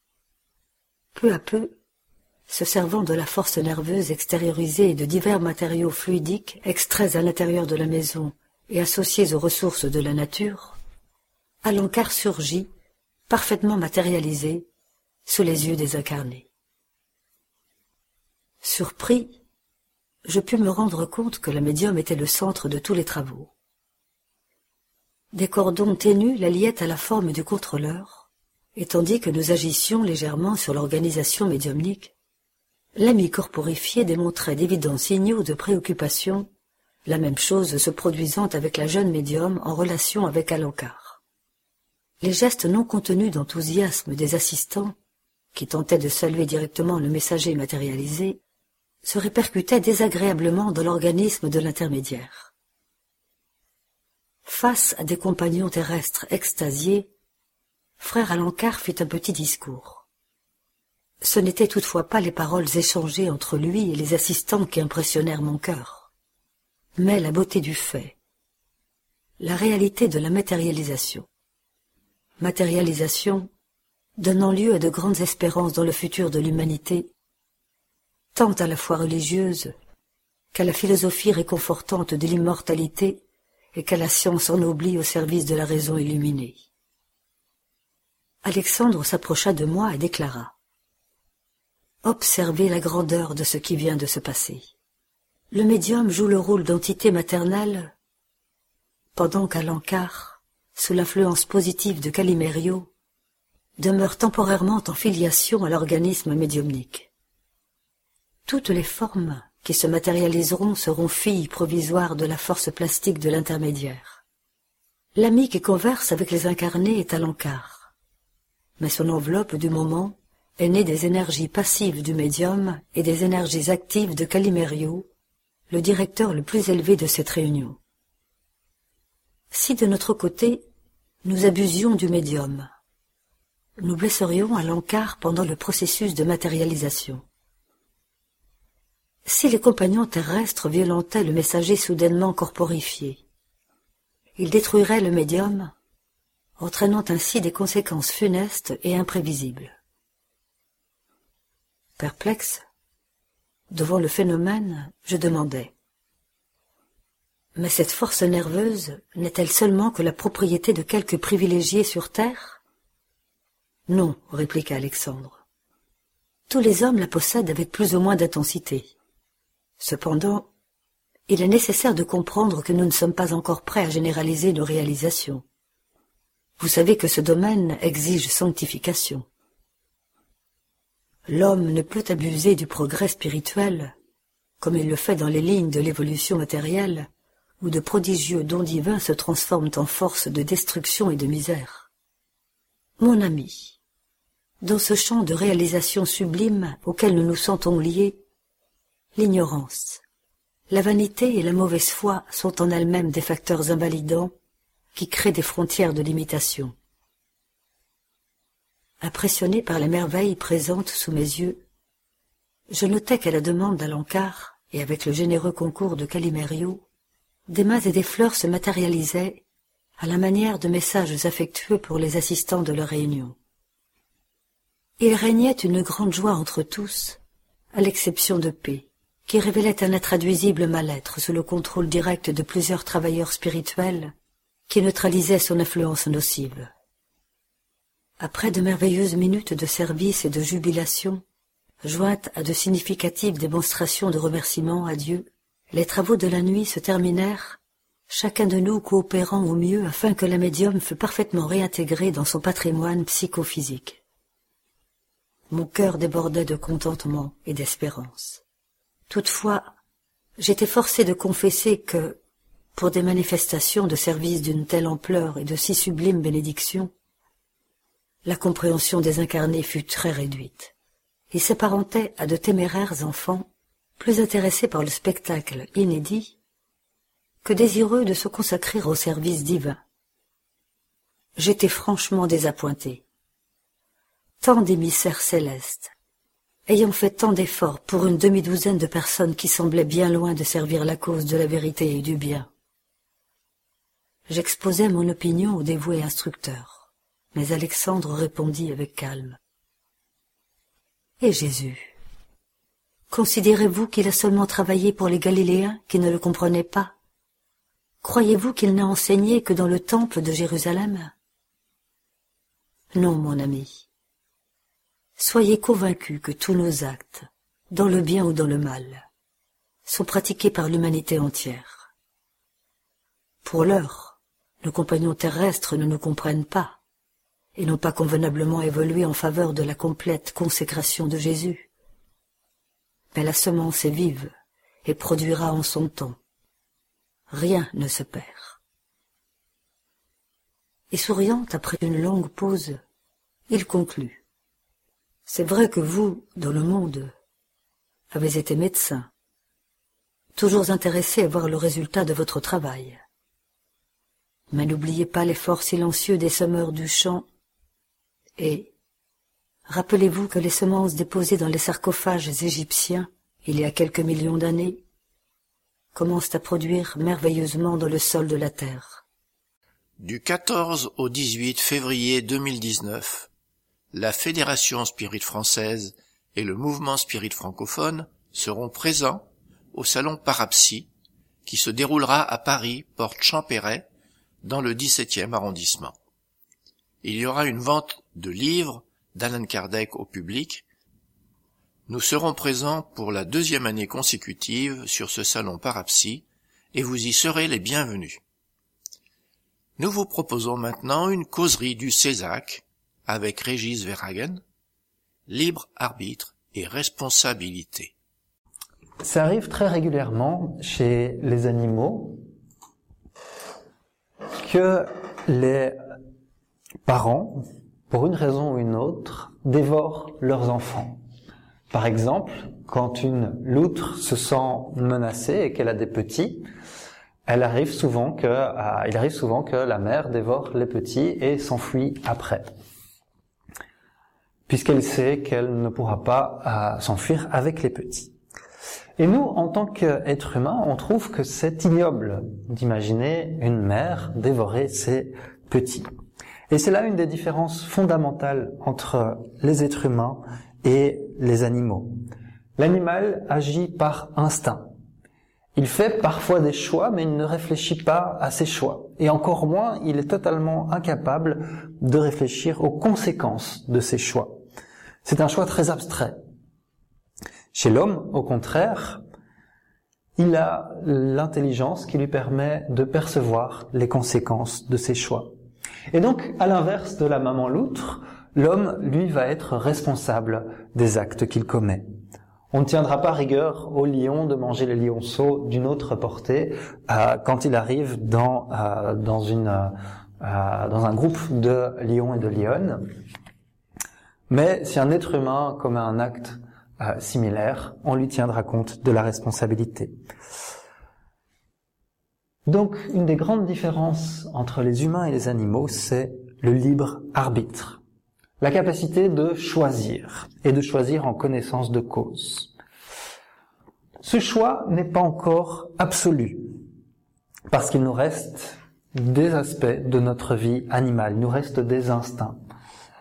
Mais nous avons déjà conquis beaucoup de choses et nous pouvons lutter contre. Par exemple, quand nous sommes face à une situation irritante, notre corps, encore un peu animal, met énormément d'adrénaline en nous. pour nous aider à réagir comme un animal le ferait, soit en fouillant, soit en attaquant. Quand on est un être humain, ça commence à devenir gênant, surtout dans nos sociétés où il y a un certain degré de civilisation qui s'est installé au fil des siècles. Quand notre femme s'énerve, nous énerve, on a cette adrénaline qui vient et notre instinct qui nous dit bah, soit tu tapes dessus, soit tu cours. Même chose pour les maris. Hein. C'est pas que. Sauf qu'on est là, non, je vais faire ni l'un ni l'autre, ça n'a aucun sens. Et on a le choix de faire autre chose, même si on prend pas toujours le bon choix. Nous avons une liberté de penser. Nous avons le droit de penser ce que nous voulons. Et nous pouvons exercer notre volonté dans un sens ou dans un autre. Et ce, dès le plus jeune âge, dès que nous sommes tout petits et dès que nous sommes arrivés au début de l'évolution de l'être humain. L'homme préhistorique a la liberté de penser et d'exercer sa volonté. Mais cette volonté va être limitée cette volonté va être limitée. Pourquoi? Parce qu'elle correspond à ses besoins. Il a faim. Tout simplement, il a faim, il a froid, il va se faire manger par euh, d'autres prédateurs plus euh, solides et mieux armés que lui. Il va utiliser son libre arbitre pour répondre à ses besoins. Tout comme l'enfant a un libre arbitre limité à ses propres besoins. Et au fur et à mesure que l'esprit évolue, que l'esprit grandit, il se rend compte que ses choix s'ouvrent Aujourd'hui, dans nos civilisations qui sont très loin des hommes préhistoriques, on a beaucoup plus de choix simplement du métier que l'on veut faire. Si on fait le tour dans la salle, probablement que chacun d'entre nous exerce ou a exercé un métier complètement différent. Alors qu'il y a 100, 150 ans, tout le monde était fermier et il y avait peut-être un prêtre et un soldat, mais tous les autres étaient fermiers. Donc, ce libre arbitre évolue. Et en tant que religion, le spiritisme a une particularité. Il parle de ce libre arbitre, il le consacre et il n'apporte aucune obligation. Dans le spiritisme, il n'y a pas de choses qu'on est obligé à faire, il n'y a pas de choses qui sont interdites. Il n'y a que des actes qui ont des conséquences. Donc le rôle du spiritisme va être simplement de montrer, ok, si on fait cela, il nous arrive cela. Mais il n'est contre rien et il n'interdit rien. C'est très très important cet aspect-là, parce que c'est un pas en avant dans les religions. Quand les religions au fil des siècles avaient des interdits très durs, c'était pour aider les hommes. C'était une limitation du libre arbitre, mais un être humain qui avance un peu plus, qui réfléchit un peu mieux, on peut lui offrir le choix. Tout comme un enfant de 5 ans, on va pas le laisser choisir à l'heure à laquelle il va aller dormir, tandis que quand il arrive à ses 16 ans, 18 ans, etc., il va pouvoir commencer à choisir l'heure à laquelle il va dormir. Et très vite, il va devoir se rendre compte qu'il peut choisir l'heure à laquelle il va dormir, donc il peut choisir s'il veut d'aller dormir à 2, 3 heures, 4 heures du matin, mais la conséquence, il va devoir l'affronter. L'état dans lequel il va être le lendemain, euh, sans force, avec un mal de tête impossible, ne réussissant pas à réfléchir parce qu'il a été dormir à 4 heures du matin, ça, il ne pourra pas l'éviter. Et donc le spiritisme dit, et le christianisme le disait déjà, la semence est libre, mais la récolte, elle, est obligatoire. C'est-à-dire, on a des choix, on peut le faire ce qu'on veut, mais une fois qu'on a posé ces choix, il nous appartient d'affronter les conséquences de ses choix. Par exemple, ah, je reprends mon exemple de mon adolescent, il a le choix de d'étudier bien tous les jours chacun de ses cours. Alors pour tous ceux qui ont fait des études récemment, on sait qu'on n'a jamais fait ça, même si les profs nous disaient de le faire. Ah, on a le choix d'étudier tous les jours, relire les cours comme ça. Au jour de l'examen, on est tranquille, on est bien, on a juste à relire, et puis on a tout le temps ah, qu'on veut. On arrive à l'examen tranquille parce qu'on sait qu'on va le passer sans problème. Et puis il y a la version B, la version qu'on a peut-être tous fait, qui est de euh, de pas faire ça et de deux jours avant l'examen se dire oh purée il faut que je m'y mette à fond, se dire se rendre compte qu'il manque la moitié des cours parce qu'on n'a pas pris de notes et courir à gauche à droite puis arriver à l'examen super stressé après avoir dormi 4 heures parce que on a étudié jusqu'à 2 heures du matin puis on s'est réveillé à 5 heures pour pouvoir revoir et euh, au final on passe l'examen mais dans un état de souffrance extrême. Et il y a encore l'option C de se dire ah, c'est pas pour moi les études. Hein. Non, non, non. Moi, ce que je vais faire, c'est je vais passer l'après-midi tranquille. Et l'examen, on verra bien, Inch'Allah. Ça... Bon, voilà. S'il si, faut que je le réussisse. Évidemment, on rate notre examen et puis peut-être pendant tout le long de notre vie, on regrette d'avoir été si paresseux au moment des études. Trois choix, trois conséquences, trois chemins. Et justement, ce libre arbitre vient nous dire, ce libre arbitre existe parce que c'est comme ça qu'on apprend. Si on prend les trois chemins, parfois au long de siècles, au long de plusieurs réincarnations, on se rend compte, ok, dans mon chemin C, qui est d'abandonner mes études, j'ai fini par regretter toute ma vie. Pourquoi? Parce que j'ai passé trois ans à chercher un travail où j'avais pas de revenus, euh, j'avais des revenus vraiment très faibles. Puis j'ai trouvé un travail de balayeur où je me suis tué à la tâche jusqu'à mes 60 ans, sous la pluie, sous la grêle, sous la glace. Et pendant toute ma vie, j'ai regretté de ne pas avoir mieux étudié. Donc là, la souffrance est conséquente. Le chemin 2, oui, on souffre plus, mais au moins, euh, j'ai, euh, voilà, je m'en suis sorti, pas trop mal, c'était douloureux. Et puis le chemin 1, ok, c'était plus dur au quotidien, ce chemin où je devais étudier tous les jours, mais après, qu'est-ce que j'étais bien? Et au fur et à mesure, comme ça, on apprend les chemins qui nous font du bien. Même chose avec la nourriture, simplement. Euh, on a le choix entre l'assiette comme ça, l'assiette comme ça, et l'assiette raisonnable. Et quand on prend la gigantesque assiette, après on est, on est tellement mal, on tombe malade, on, grossit énormément, etc. Quand on prend l'assiette moyenne, on voit que c'est entre les deux. On est mal, mais pas, pas tant que ça. Et puis, quand on apprend à vivre raisonnablement, on se rend compte que ça prend du temps à s'habituer à, cette, à ce rythme, mais qu'au final, on est beaucoup mieux dans son corps, on se regarde dans le miroir, on est content euh, de se voir, etc. Donc, c'est un chemin plus difficile, mais un chemin qui nous apporte plus de bonheur. Et dans ce libre arbitre, Dieu tient vraiment compte de tout. Il va tenir compte de nos possibilités. On va pas demander la même chose à un enfant de 5 ans qu'à un adulte de 18 ans. Un enfant de 5 ans, si on lui dit 2 plus 2 et qu'il nous répond carotte, on va rigoler, on va dire que c'est mignon. Un gars de 18 ans à qui on demande 2 plus 2 et qui nous dit carotte, sauf s'il a un handicap, on va moins rigoler, on va se dire, oula, t'as, t'as, pas été beaucoup à l'école, toi. T'as pas écouté le professeur. Et donc c'est la même chose avec nous. On ne va pas du tout demander la même chose à une personne qui a des connaissances, qui sait, euh, qui sait justement les conséquences de ses actes, qu'à une personne qui les ignore complètement.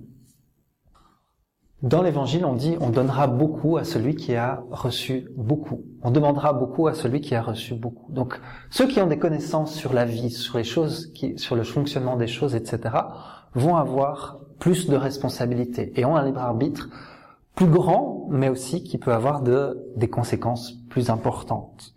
Si un jeune euh, qui est né dans les pires quartiers, les plus violents, finit par, à un moment de sa vie, passer par un passage de criminalité, ce sera pas comme un jeune qui est né à bien entouré, qui est né dans un milieu favorable et qui va quand même passer par la même criminalité. L'un a une plus grande responsabilité, l'autre moins. Mais ça fonctionne pas comme ça pour tout. Il pose notamment la question dans le livre des esprits de l'alcool. De dire, mais oui, si on a pris quelque chose qui, euh, qui a changé notre euh, manière d'être. Alors il pose la question, L'aberration des facultés intellectuelles par l'ivresse excuse-t-elle les actes répréhensibles? Alors les esprits répondent avec simplicité et beaucoup d'autorité en disant non, car l'ivrogne s'est volontairement privé de sa raison pour satisfaire ses passions. Au lieu d'une faute, il en commet deux. Donc là, c'est vraiment très direct. On est libre, dans ce cas-là, de boire ou de ne pas boire, mais on assume les conséquences euh, entièrement. Il tient compte de tout et aussi nous sommes guidés. Je reprends toujours l'exemple de l'enfant parce qu'il est très euh, qu'il est très parlant. La spiritualité nous amène face à des épreuves, face à des contraintes. L'environnement de l'enfant est assez contrôlé.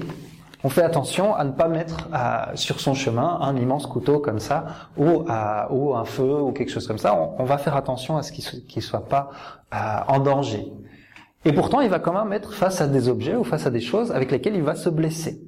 Mais on sait qu'il va pas trop se blesser, donc on le laisse, on lui laisse une certaine liberté. Et au fur et à mesure des années, on lui laisse une plus grande liberté. Et ça aide vraiment. Les, la pire manière d'éduquer un enfant, c'est de lui laisser tout faire, de ne lui donner aucune limite, de ne pas le guider justement dans ce libre arbitre. Ces enfants vont aller à la recherche de ces limites, à la recherche de ces, euh, de ces, euh, de ces barrières. Comme le fait qu'une barrière, c'est sécurisant. C'est comme quand quelqu'un nous serre dans nos bras, il nous entoure, il nous serre. Il va chercher ces barrières jusqu'à trouver celles de son propre corps en se blessant ou de la société en étant face euh, aux forces de police ou d'éléments comme ça. Il nous amène ou il nous éloigne de certaines épreuves et de certaines contraintes. Par exemple, quand on réincarne, on prévoit certaines choses. Je vais donner un exemple tout simple un esprit, pour revenir avec euh, notre exemple de l'alcool, un esprit qui est alcoolique. Donc il était alcoolique dans sa dernière incarnation et la spiritualité dit, ça fait trois vies qu'il boit, euh, il y a de grandes chances qu'il recommence dans une vie suivante. Ils se disent, bon, ça serait bien qu'on l'aide un petit peu. On va lui donner un corps un peu pourri pour euh, traiter l'alcool. On va lui donner un foie qui tombe très vite malade, une tête qui attrape des, des maux de tête très rapidement, etc., etc. Comme ça, quand cette personne aura l'opportunité de boire, elle tombera très très vite malade et elle souffrira beaucoup. Elle aura le libre arbitre, elle aura le choix de boire ou pas. Ça va juste lui faire très mal. Et comme ça, ils vont nous guider, nous aider à nous, à, à nous orienter dans la vie. Ça limite son libre arbitre, oui, mais il a toujours le libre arbitre. Il a toujours la possibilité de boire en assumant les conséquences. Mais c'est surtout une aide immense. Ça limite, mais ça nous aide beaucoup. À quelqu'un qui commet des actes de violence euh, physique, incarnation après incarnation, on va donner un corps fragile. Un corps avec une maladie comme l'ostéoporose qui se casse très vite ou des choses comme ça. Euh, de l'arthrite, de l'arthrose, des choses qui font que bah, se déplacer est difficile. Et on sait qu'avec ce corps, il pourra toujours essayer de frapper quelqu'un, mais ça ne pourra pas être euh, quelque chose de très fort. Et on peut aussi se poser la question, parce que le spiritisme parle à certains moments d'événements qui sont prévus dans notre vie. De se dire, bah tiens, on prévoit une incarnation et on se dit, bah tiens, je vais me marier avec un tel, on va avoir un tel et un tel et un tel comme enfant, euh, il va m'arriver telle chose dans ma vie, je vais naître dans, dans tel milieu, etc. Et puis on se dire, oui, mais s'il y a cette fatalité, s'il y a ces choses qui sont prévues, où est notre libre arbitre? La première chose, c'est que dans beaucoup de cas, on a choisi ces choses-là. On les a choisis à un moment de notre vie, on a fait ces choix à un moment de notre vie. Mais on a toujours la possibilité d'exercer nos choix. Et de manière assez triste, souvent on les exerce dans le mauvais sens. On a prévu de s'incarner à avoir trois enfants parmi des relations difficiles de notre passé. On s'incarne, on se marie, on a les trois enfants, et puis d'un coup on voit une jolie blonde ou un joli blond qui passe, et on les suit.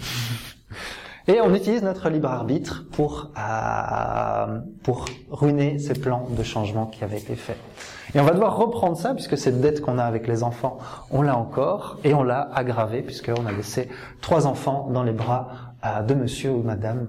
Euh, donc on va devoir affronter les conséquences encore pendant quelques temps. On peut toujours se fuir, on peut toujours fuir, on peut toujours affronter, on peut toujours faire plus. On a toujours le choix. Et il faut exercer ce choix. C'est comme ça qu'on apprend. Mais il faut être prêt à assumer les conséquences de nos choix. Et à chaque fois qu'on commet un choix, on doit réfléchir, ok, qu'est-ce que je vais avoir? Et souvent, si en exerçant ce libre arbitre, on se rend compte qu'il y a des chemins qui valent la peine d'être suivis, et d'autres qui ont l'air très jolis, qui ont l'air très fleuris, qui ont l'air très gais, mais qui nous amènent à souffrir finalement beaucoup plus. Posons-nous la question maintenant, chacun, parmi les souffrances que j'ai, parmi nos souffrances, quelles sont celles qui sont les conséquences de nos choix récents? Je ne vous parle pas de choix qui ont été faits dans les vies passées, mais de choix qu'on a faits aujourd'hui. Et du coup, s'il y en a, est-ce qu'on a appris la leçon? Est-ce que on va reprendre les mêmes chemins quand on aura l'occasion de les reprendre à nouveau? Si c'est non, eh ben on connaît la conséquence. On sait la souffrance et on sait par quoi on va passer, peut-être même pire. Si c'est oui, génial, ça veut dire probablement qu'il y a d'autres chemins qui s'offrent à nous et qu'on est prêt à les parcourir. Et c'est la même chose avec tous ceux qui nous entourent. On est parfois choqué ou on manque de patience avec les autres en se rendant compte que ils n'ont peut-être pas encore eu suffisamment de temps ou suffisamment d'événements pour apprendre la leçon. Et on sait tous, on a peut-être tous déjà répondu à cette question. Non, je vais recommencer. je sais j'ai mal et tout ça, mais, je sais si j'ai de nouveau le choix, je vais faire pareil. Et on sait qu'on aura besoin d'avoir plusieurs fois, qu'on devra répéter cette leçon avant qu'elle rentre et qu'elle soit inscrite en nous et qu'on soit prêt à prendre le mauvais chemin. Et c'est ça pour ceux qui nous entourent aussi. Et la dernière question, c'est tiens, qu'est-ce qu'on est en train de semer aujourd'hui?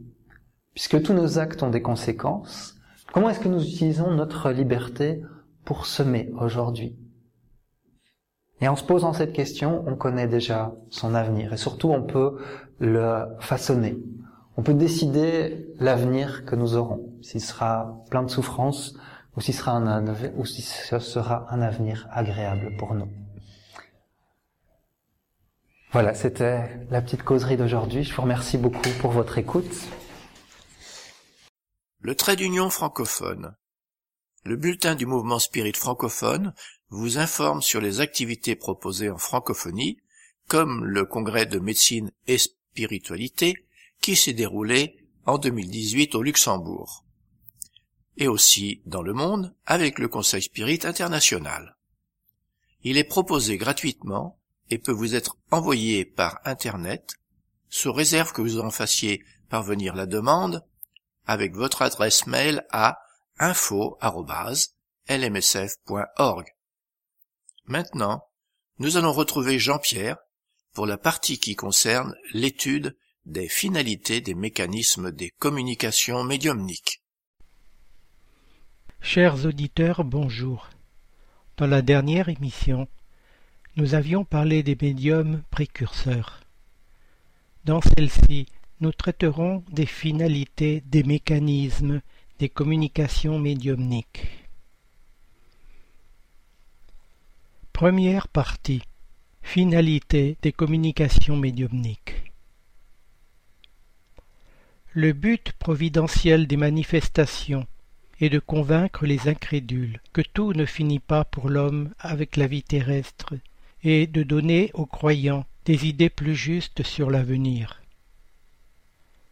Les bons esprits viennent nous instruire en vue de notre amélioration et de notre avancement, et non pour nous révéler ce que nous ne devons pas encore savoir ou ce que nous ne devons apprendre que par notre travail.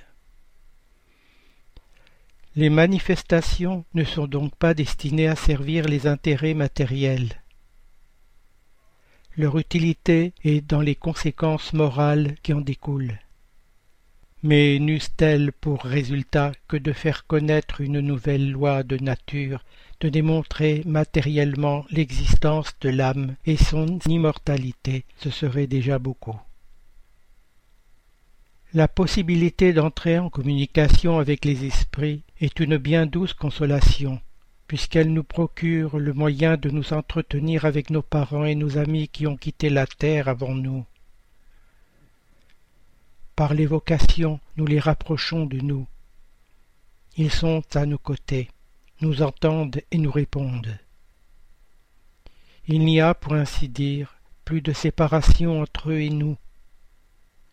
Ils nous aident de leurs conseils, nous témoignent leur affection et le contentement qu'ils éprouvent de notre souvenir. C'est pour nous une satisfaction de les savoir heureux, d'apprendre par eux-mêmes les détails de leur nouvelle existence et d'acquérir la certitude de les rejoindre à notre tour. Les communications médiumniques ont une autre finalité, montrer l'état futur de l'âme, non plus comme une théorie, mais comme une réalité. Elles mettent sous nos yeux toutes les péripéties de la vie d'outre-tombe. Mais elles nous les montrent en même temps comme des conséquences parfaitement logiques de la vie terrestre, et, quoique dégagées de l'appareil fantastique créé par l'imagination des hommes, elles n'en sont pas moins pénibles pour ceux qui ont fait un mauvais usage de leurs facultés. En vérité, ce qui jette dans la pensée de beaucoup de personnes du doute sur la possibilité des communications d'outre-tombe. C'est l'idée fausse qu'on se fait de l'état de l'âme après la mort. On se la figure généralement comme un souffle, une fumée, quelque chose de vague, à peine saisissable par la pensée, qui s'évapore et s'en va, on ne sait où, mais si loin qu'on a à peine à comprendre qu'elle puisse revenir sur la terre. Si on la considère, au contraire, dans son union avec un corps fluidique, semi-matériel, avec lequel elle forme un être concret et individuel, ces rapports avec les vivants n'ont rien d'incompatible avec la raison. Deuxième partie. Mécanisme des communications médiumniques. Premièrement, le rôle du périsprit.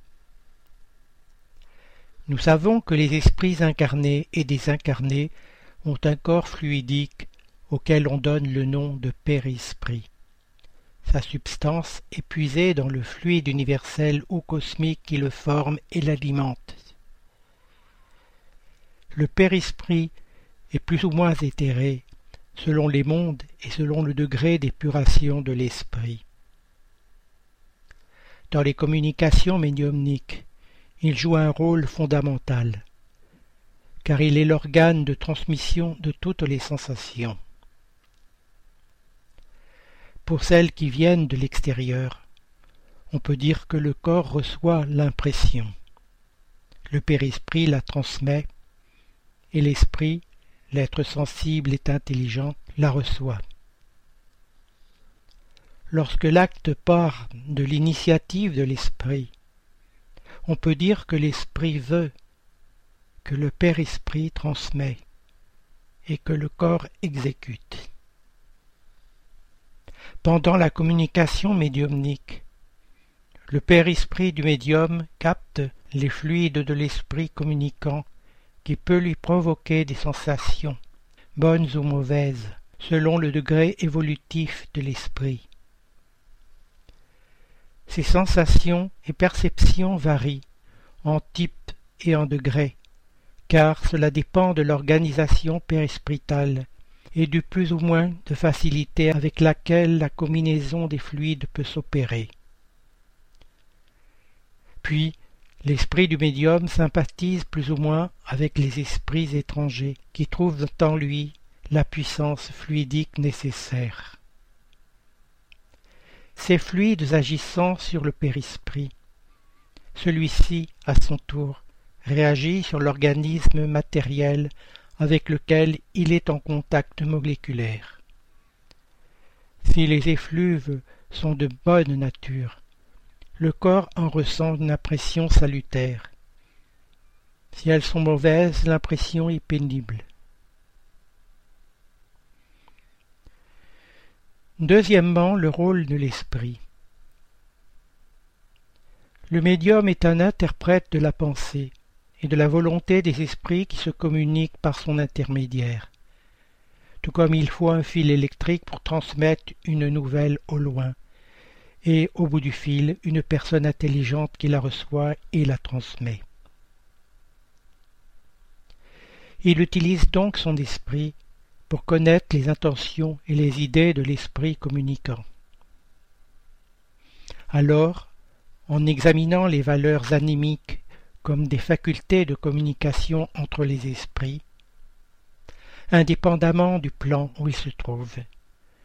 Nous ne pouvons perdre de vue le monde mental de l'émetteur et du récepteur, puisqu'en toute position médiamnique, l'intelligence réceptive est sujette aux facultés et à la coloration des pensées dans lesquelles elle vit, et l'intelligence émettrice est soumise aux limites ni aux interprétations des pensées qu'elle est capable de produire. L'esprit est donc à la base de toutes les manifestations médiumniques, quelles que soient les caractéristiques par lesquelles elles se manifestent. Ceux qui comparent notre monde mental à un miroir ont raison. nous reflétons les images qui nous entourent, et nous projetons en direction des autres les images que nous créons. Et, comme nous ne pouvons fuir les impératifs de l'attraction, nous ne reflèterons la clarté et la beauté que si nous installons la beauté et la clarté dans le miroir de notre vie intérieure. En conjuguant l'action du périsprit de l'esprit, nous pouvons alors percevoir les fluides ambiants et ceux des esprits qui nous environnent, et entrer en syntonie avec eux, en captant leurs intentions, sentiments, volontés et idées. C'est le mécanisme de base des communications médiumniques. Troisièmement, syntonie médiumnique.